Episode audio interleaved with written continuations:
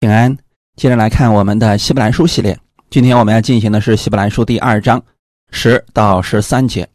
我们分享的题目叫“他领我们进入荣耀”。先来做一个祷告，天父，感谢赞美你，谢谢你给我们预备这个时间，让我们再次来寻求你，再次来到你的话语当中，借着你的话语赐给我们当下所要领受的内容，让我们借着你的话语能够刚强站立。知道耶稣在世界上为我们所做的，让我们能够效法耶稣基督的样式，也能够明白神你从天上给我们的旨意。把下面的时间也交给圣灵，你亲自带领我们，使我们都能够在你里面明白你的启示，得着你的力量。奉主耶稣基督得胜的名祷告，阿门。希伯来书第二章十到十三节，原来那为万物所属。为万物所本的，要领许多的儿子进荣耀里去，使救他们的元帅因受苦难得以完全，本是合宜的。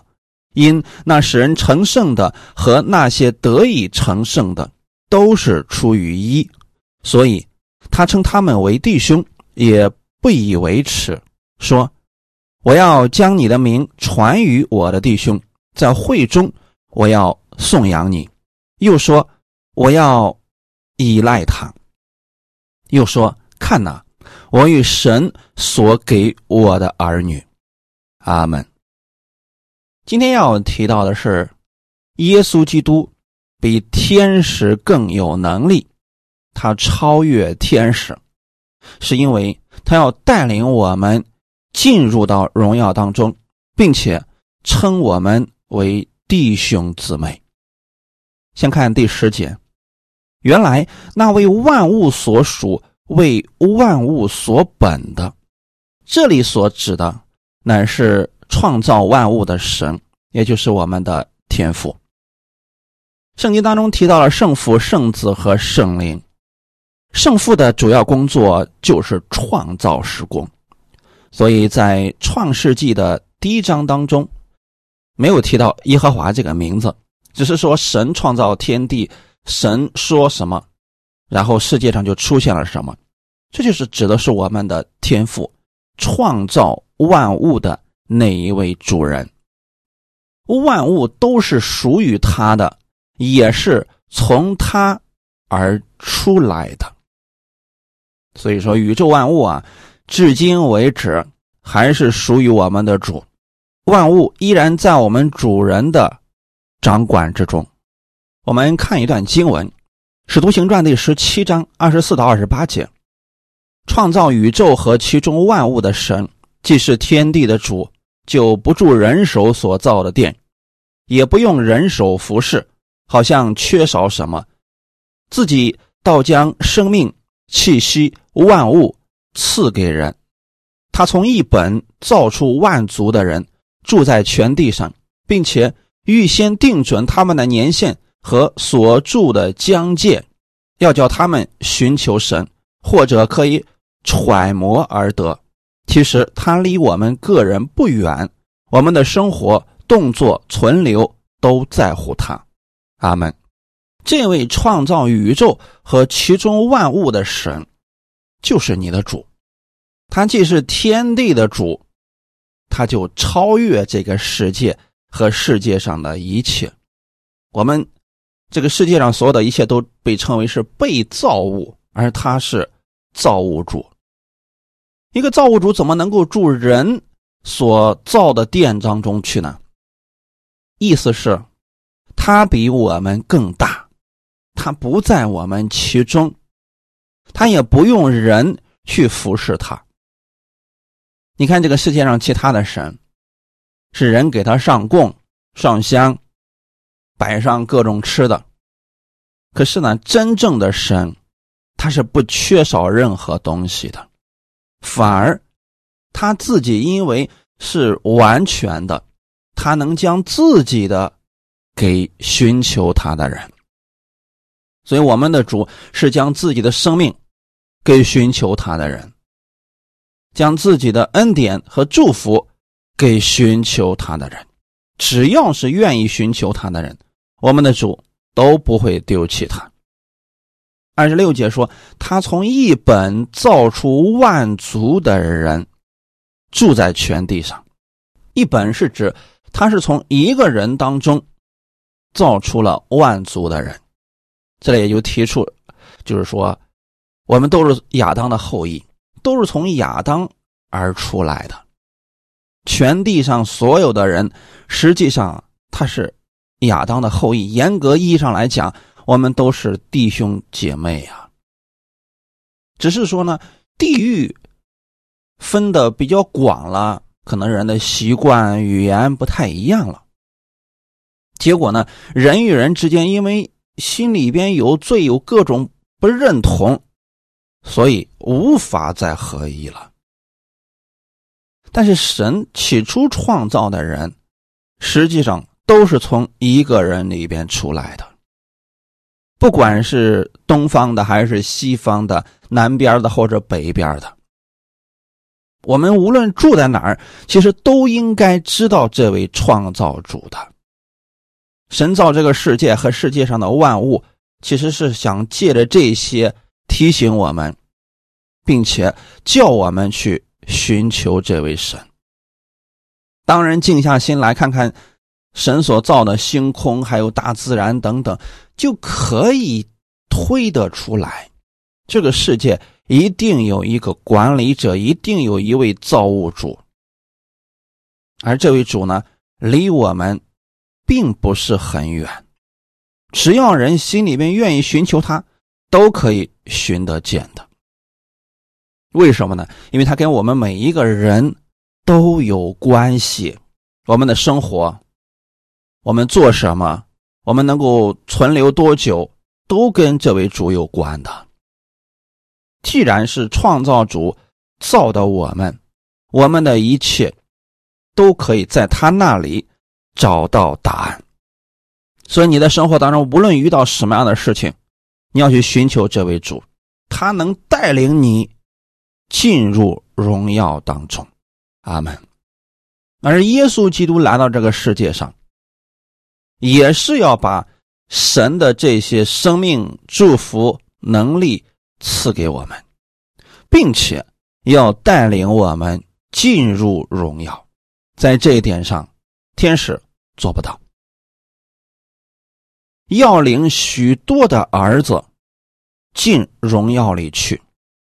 许多儿子，是指从亚当以来到世界的末了，所有因信耶稣这样的人，就称为神的儿子。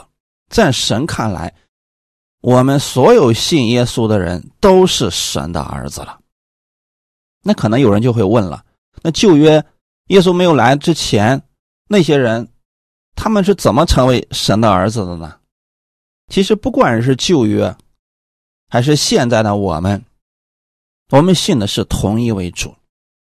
在耶稣没来之前，旧约的以色列百姓，还有旧约时候那些寻求神的人，神给他们的方式是透过献祭，而那个祭物预表的就是耶稣基督。人若愿意按照神的方式去献祭，那么神就接纳他们，就算他们为义。等耶稣来了，死在十字架上了，他们也就跟我们现在一样了，都被称为是神的儿子了。哈利路亚！所以耶稣来到这个世界上，他是要带领我们进入荣耀当中，永远。与神同在，哥罗西书第三章一到四节。所以你们若真与基督一同复活，就当求在上面的事，那里有基督坐在神的右边。你们要思念上面的事，不要思念地上的事，因为你们已经死了，你们的生命与基督一同藏在神里面。基督是我们的生命，他显现的时候，你们。也要与他一同显现在荣耀里，阿门。当我们接受耶稣的那一刻，我们就应该知道，旧的那个生命已经死了。当我们受洗的时候，我们整个人进到水里边，不呼吸了，那是预表我们的旧人与耶稣一同死了。当我们从水里边上来，我们是一个新人，是复活的新人。这个时候是圣灵住在我们的里面，基督在我们的里面，我们活着不再是为了自己，乃是与基督同活。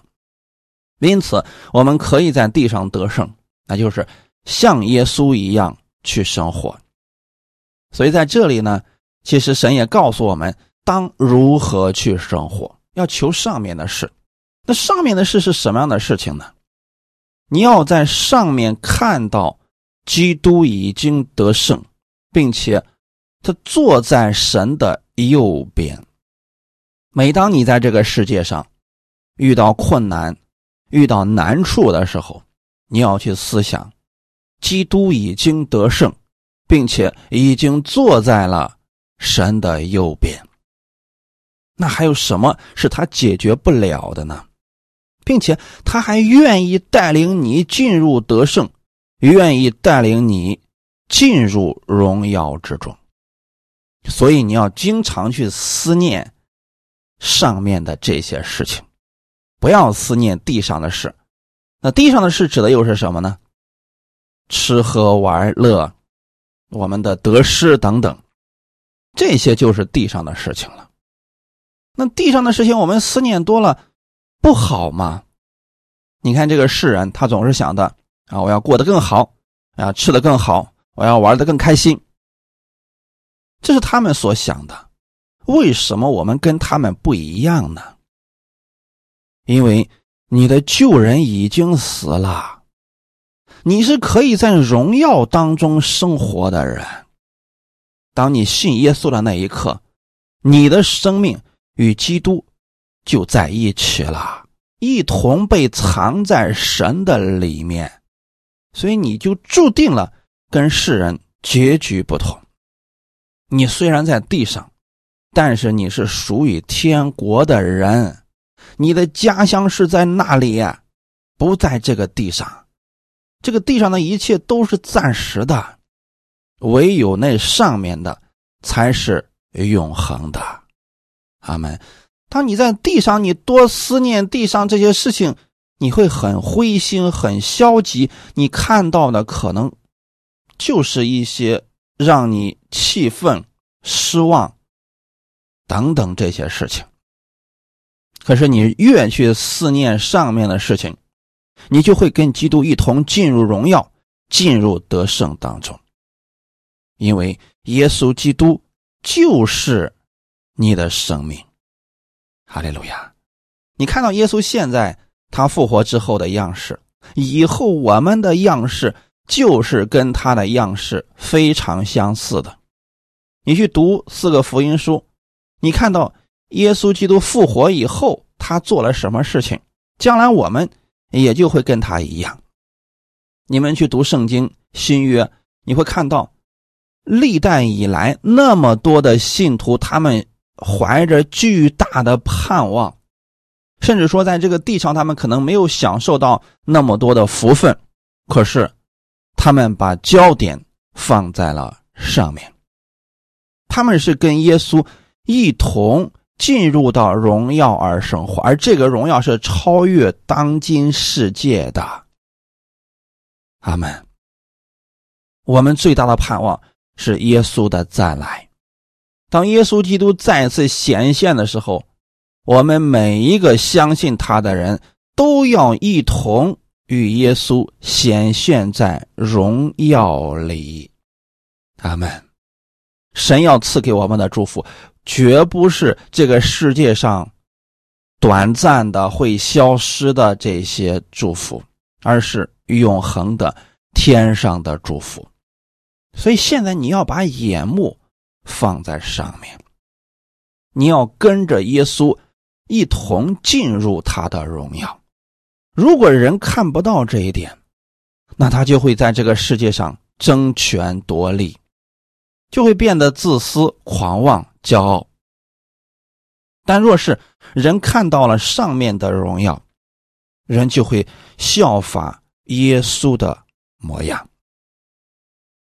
主耶稣来到世界上，把亚当失去的荣耀再次给了我们。当亚当违背了神的话语，他身上的荣耀就消失了。从此以后，死就做了王。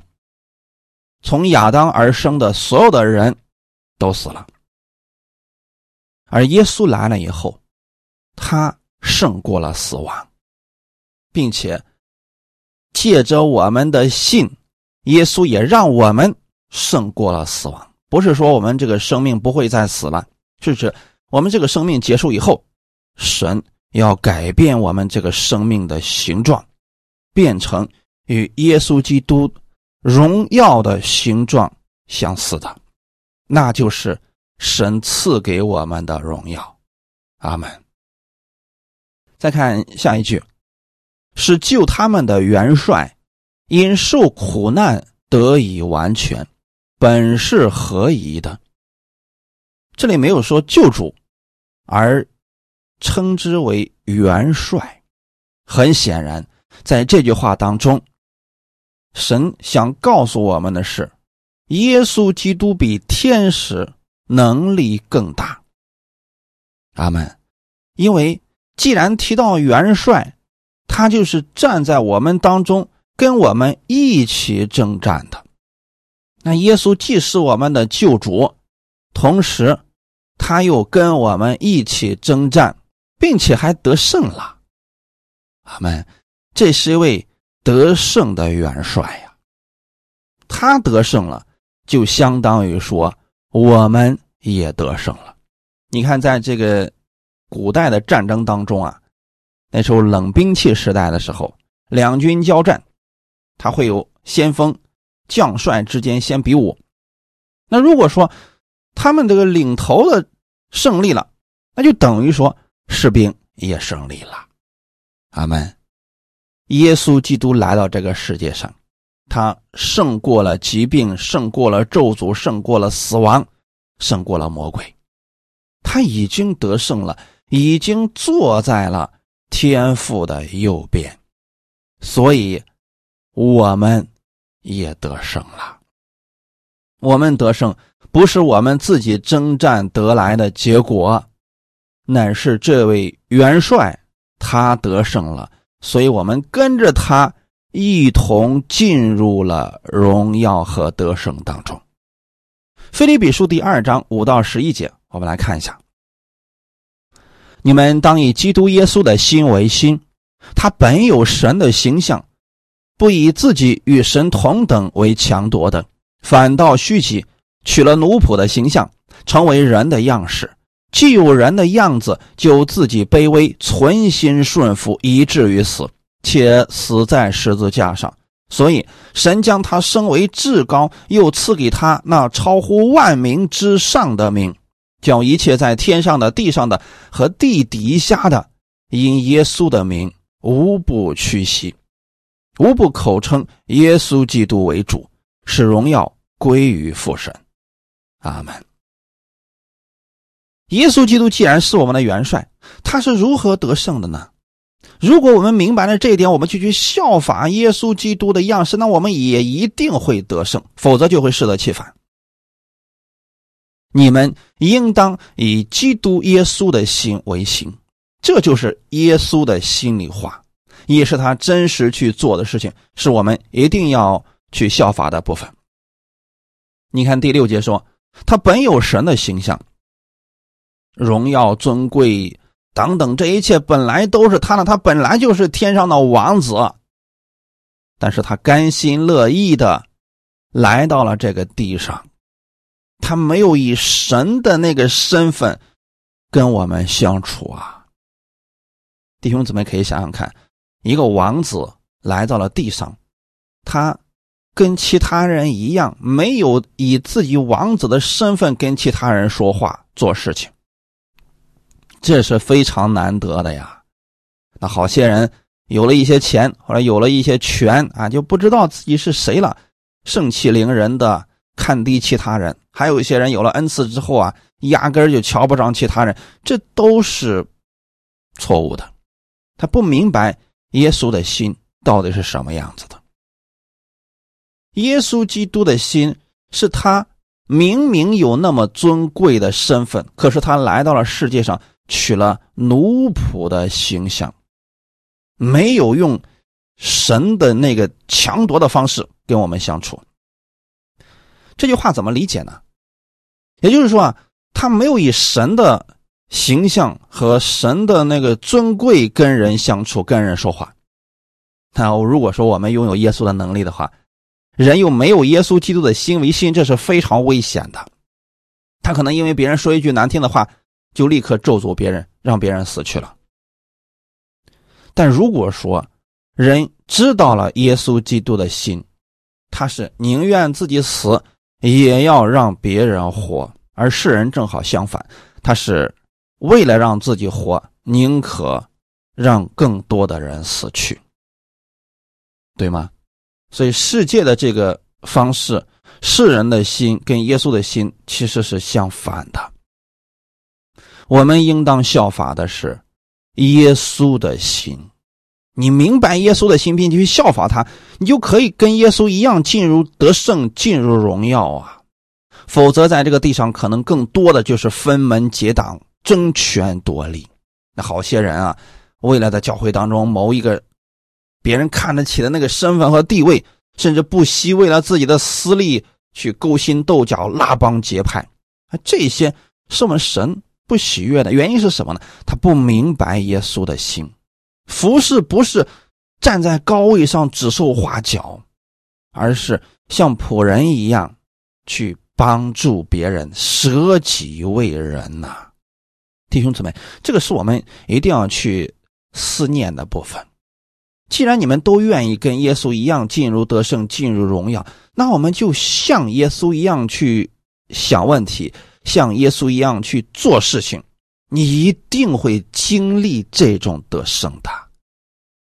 耶稣成为了人的样子，自己卑微、存心顺服。他顺服的是谁呢？神的话语。那我们今天要顺服的是谁呢？耶稣基督。他如何，我们就。学习如何去顺服耶稣，没有一丁点害人之心，我们也不应该有啊！弟兄姊妹，想想看，如果你有害人之心、恨人之心，神怎么敢把他的权柄和能力给你呢？因为你会伤了很多人，甚至会害了很多人的。而耶稣里面全是善，他总是想着怎么样去造就别人、帮助别人，所以他。存心顺服，最后的结局是以至于死。他为了拯救别人，为了拯救世人，他自己死了，并且是一种非常残酷的方式被那些人钉在十字架上。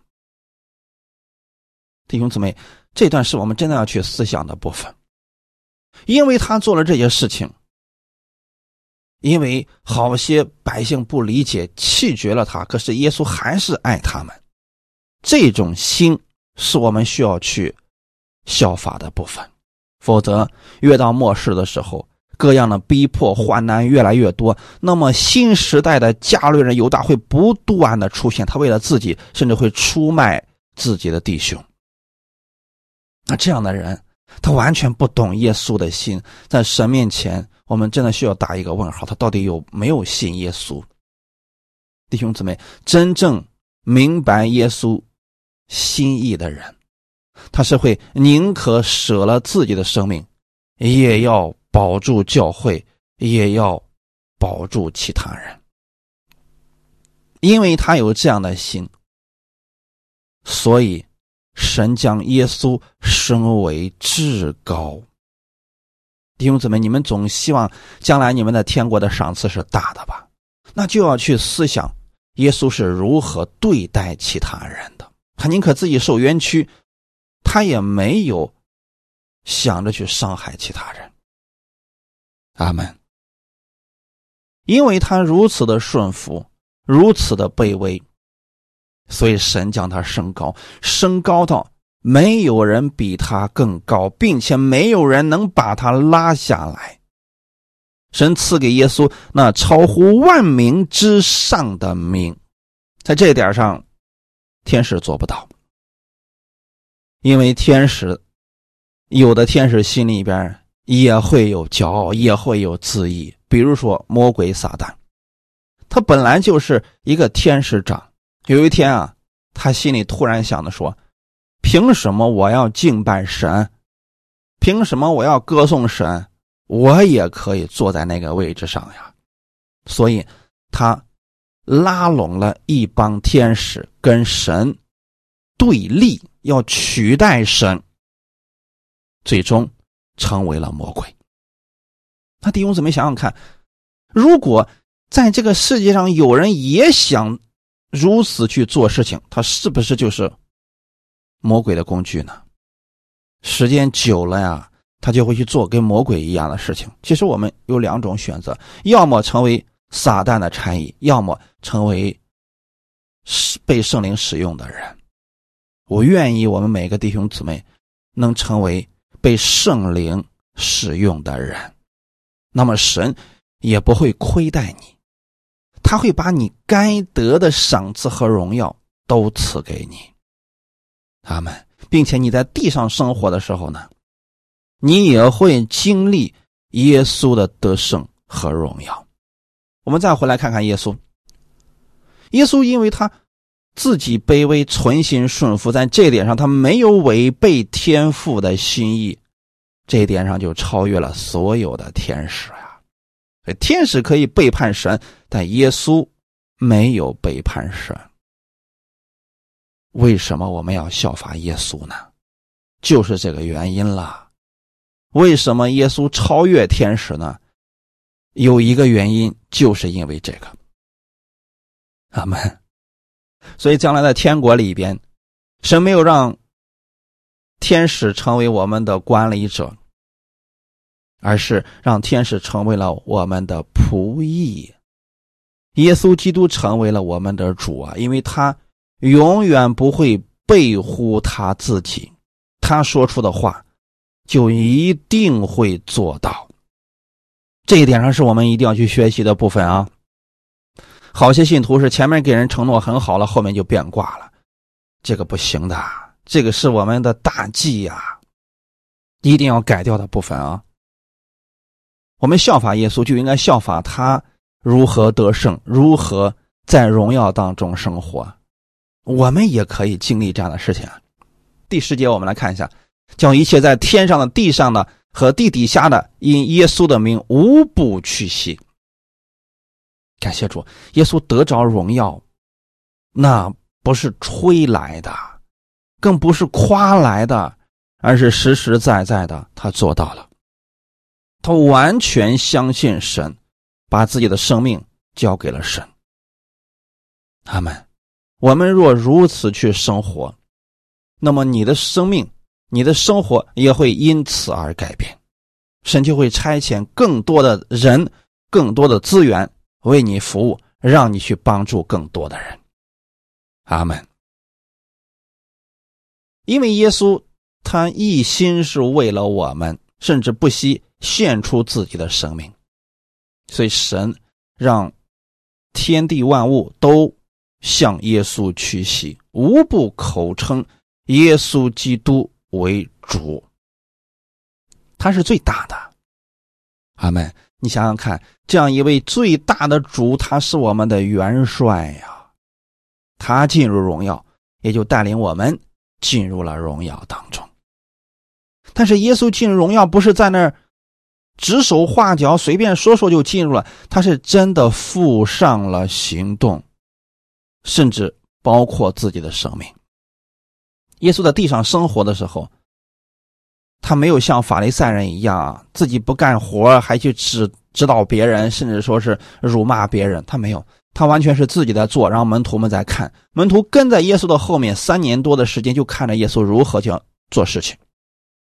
最后呢，耶稣还为我们受苦受死，因为他一系列的这样的付出，最终我们看到耶稣进入了荣耀当中，进入了完全当中。所以这里提到因受苦难得以完全，为什么耶稣？必须受苦才能够完全呢？那是不是我们也必须受苦才能进入完全当中呢？我们看一段经文，《彼得前书》第四章一到二节，基督既在肉身受苦，你们也当将这样的心智作为兵器，因为在肉身受过苦的，就已经与罪断绝了。你们存这样的心，从今以后就可以不从人的情欲，只从神的旨意，在世度余下的光阴。阿门。这里提到了一个事情，受苦。那很多人过去一直在讲，耶稣到世界上来，他都受了那么多的苦，所以所有相信耶稣的人，别想着享福。你们也要受苦啊，像耶稣一样受鞭伤，最后很残忍的死在世界上。呃，最后的时候，你死了以后到天国了才能享福。这种说法正确吗？不完全正确。为什么呢？我们看这段经文：基督既在肉身受苦，那耶稣为什么在肉身上受苦呢？他又没有犯罪。很明显，耶稣受苦是因为我们。因为我们有罪，他受苦是要担当我们的软弱。因他受的鞭伤，我们就得了医治；因他受的刑罚，我们就得了平安；因他死，我们才能活呀。所以，基督在肉身受苦是为了我们。那如果耶稣受苦是为了我们得着生命，耶稣已经受过苦了。如果我们再去受苦，那耶稣受那个苦又是为了什么呢？如果耶稣已经为我们成全了这些苦难，那我们就不在那些苦难当中了。阿门。只是说，耶稣在受苦的时候，他有一种心智，这个受苦的心智，我们应当去效法。而不是没事像耶稣一样去受苦，故意找一些苦难去受，不是这个意思。是指苦难来临的时候，我们不可以退缩，更不需要灰心，因为我们有更大的盼望。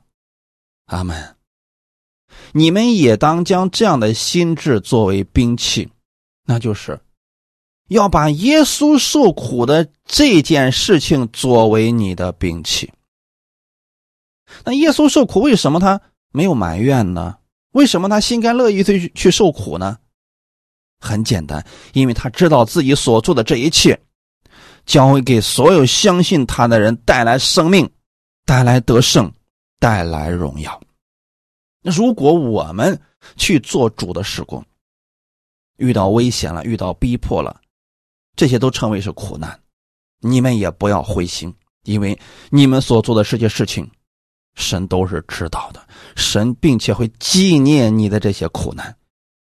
你要把这个耶稣的受苦当做你的兵器。阿门。耶稣如何看待苦难？你遇到这些苦难了，也当如此去看待他。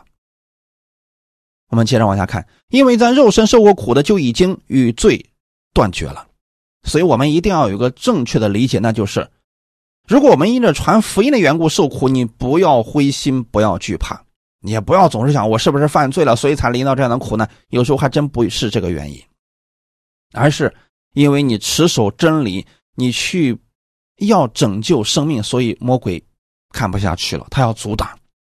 这个时候受的苦，你不要灰心，因为神他差耶稣来到这个世界上的时候，为你的罪已经流血牺牲。罪的问题已经解决了，阿门。你们要存这样的心，从今以后就可以不从人的情欲，只从神的旨意，在世度余下的光阴。啊，这个很有意思啊！存什么样的心呢？就是把耶稣基督已经受苦的这个心智，当做是你的兵器。阿门。你在遇到苦难、遇到问题的时候，遇到委屈的时候，特别是。因为主的缘故去付出了，别人不理解，甚至挖苦你、捏造是非来回谤你的时候，这时候别灰心。你要明白耶稣当年受苦的心智。正好呢，你也可以借着世上的这些事情，让你看明白了，人心就是如此诡诈。这个世界上的人，他们就在这样的环境当中去生活，尔虞我诈，而我们的盼望不在这个地上。你有了这样的心，就更应当去看上面的事情，去求上面的事情。看看我们的元帅他是如何做事情的，我们按着他的脚步往前走，你的生命就变得有意义了。如此就是在荣耀当中了。阿门。因着耶稣的受苦，使我们得着了完全，我们成为了神的儿子呀。耶稣本来就是神的儿子，他借着自己的死，借着他的复活，让我们成为了神的儿子。所以耶稣受苦是必然的，他是为了我们。那如果你为福音的缘故受苦了，不要觉得稀奇，因为神会纪念你所做的这一切。阿门。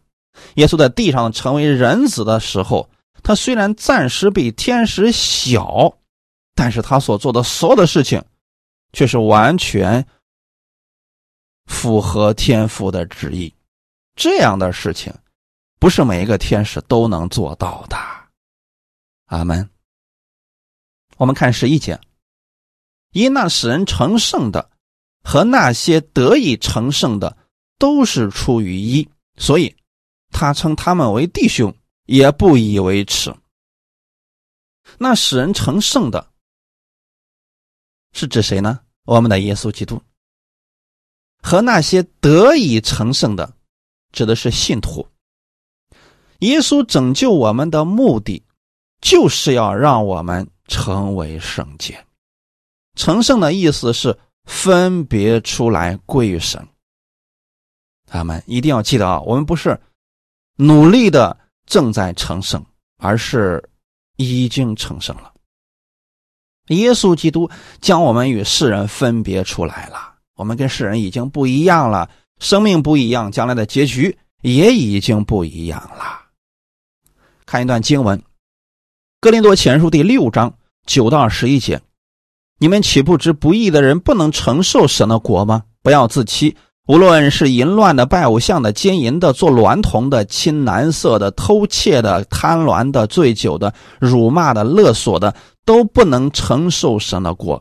你们中间也有人从前是这样，但如今你们奉主耶稣基督的名，并借着我们神的灵，已经洗净、成圣、成义了。阿门。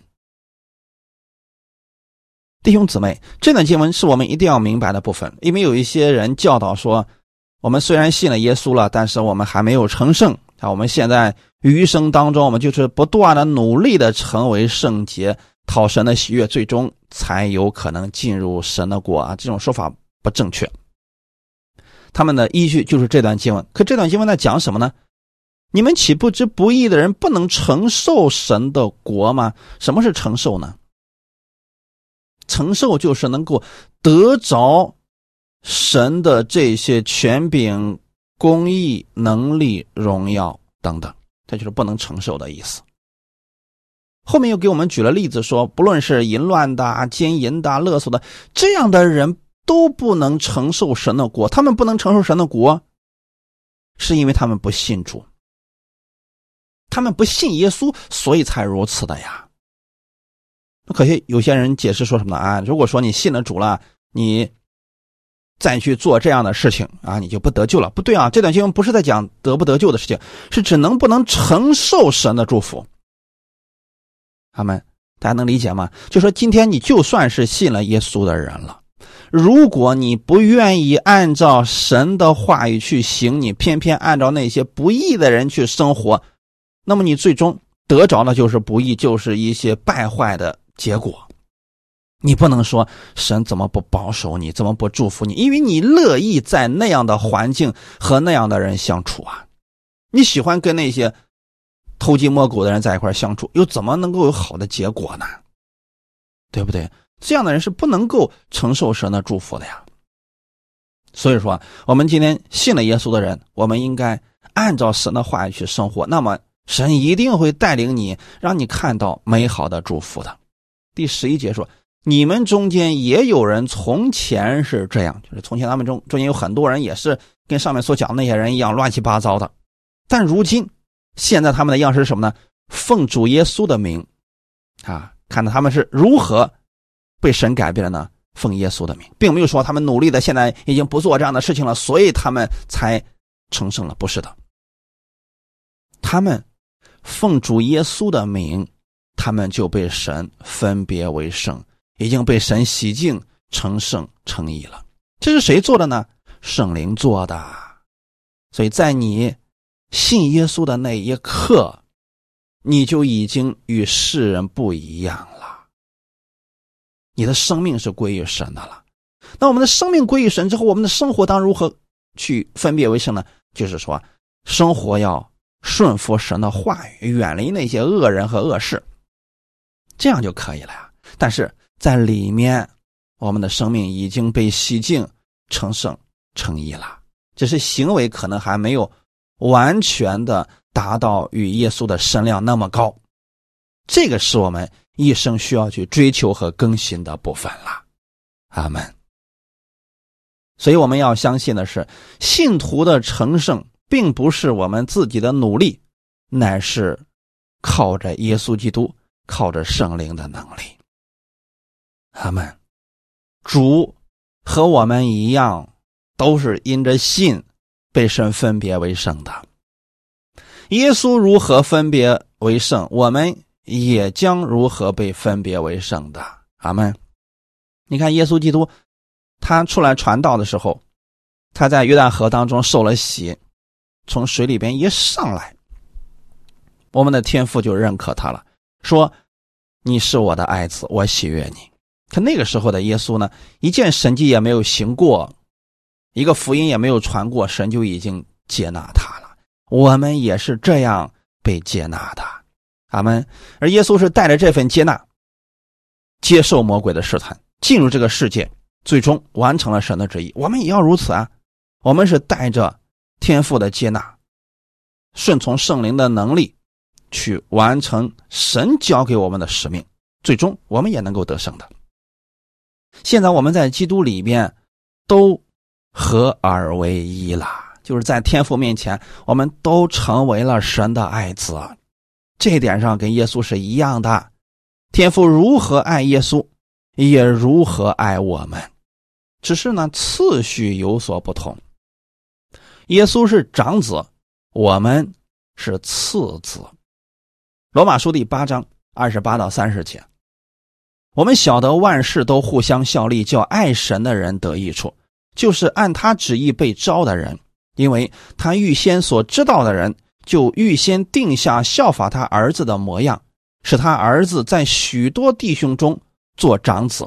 预先所定下来的人，又招他们来；所招来的人，又称他们为义；所称为义的人，又叫他们得荣耀。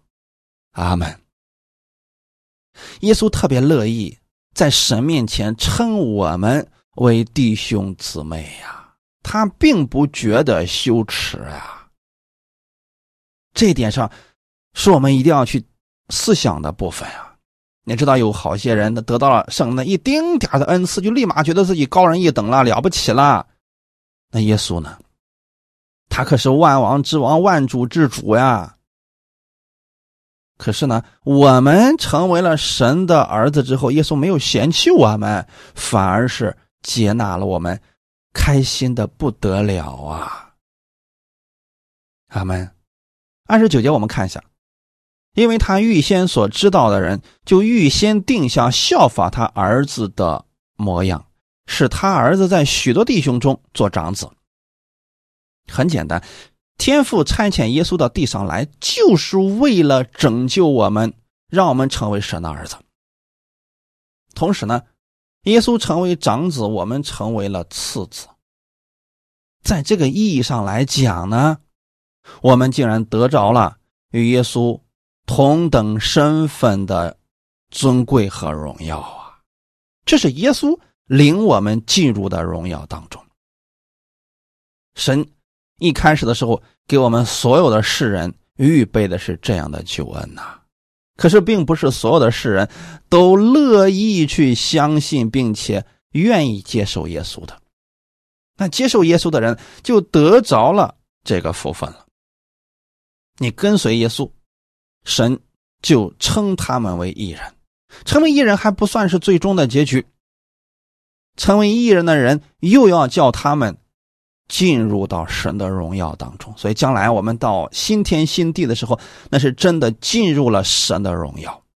他们跟耶稣同得荣耀，一同作王。哇，这是多么美妙的事情！在这个世界上，世人永远不会给你的。在这个世界上，只允许有一个王，其他的人都必须听他的。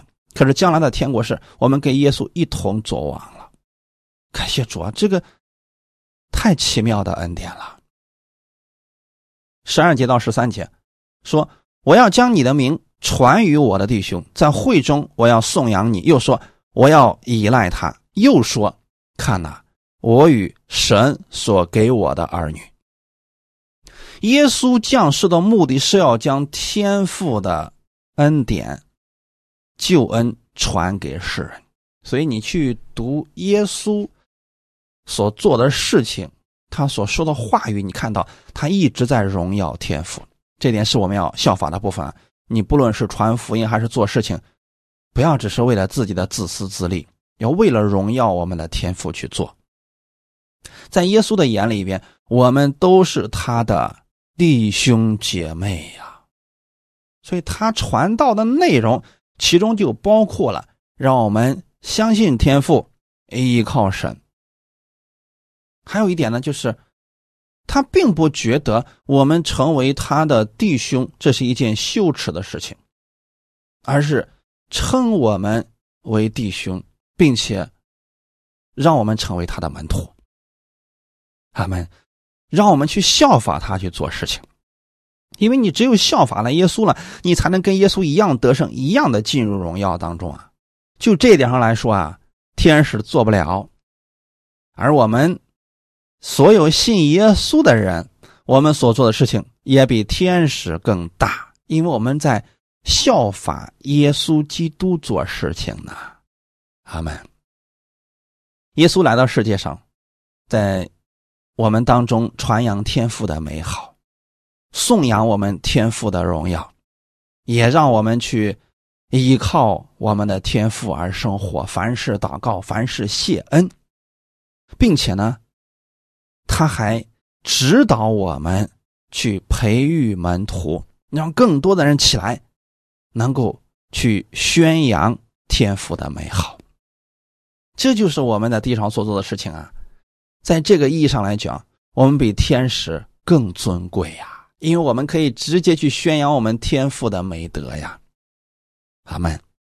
马太福音第二十八章十八到二十节，耶稣近前来对他们说：“天上地下所有的权柄都赐给我了，所以你们要去，使万民做我的门徒，奉父子圣灵的名给他们施洗，凡我所吩咐你们的。”都教训他们遵守，我就常与你们同在，直到世界的末了。阿门。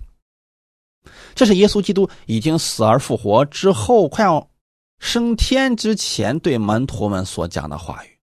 天上地下所有的权柄都赐给我了，就他已经得胜了，已经进入到荣耀当中了。那他给门徒们讲这些的目的是什么呢？因为他把权柄、能力、得胜也已经给了门徒们，所以说你们去吧，你们可以像我一样，去世界上传福音了，使万民做我的门徒。所以我们去传福音，去服侍别人，使人认识耶稣，跟随耶稣啊，做耶稣的门徒，而不是我们的门徒。奉父子圣灵的名给他们施洗。施洗的目的是什么呢？让他们知道他们已经是属于耶稣基督的人，让他们知道他们是新造的人，跟过去不一样了。他们在这个世界上可以在荣耀当中生活的。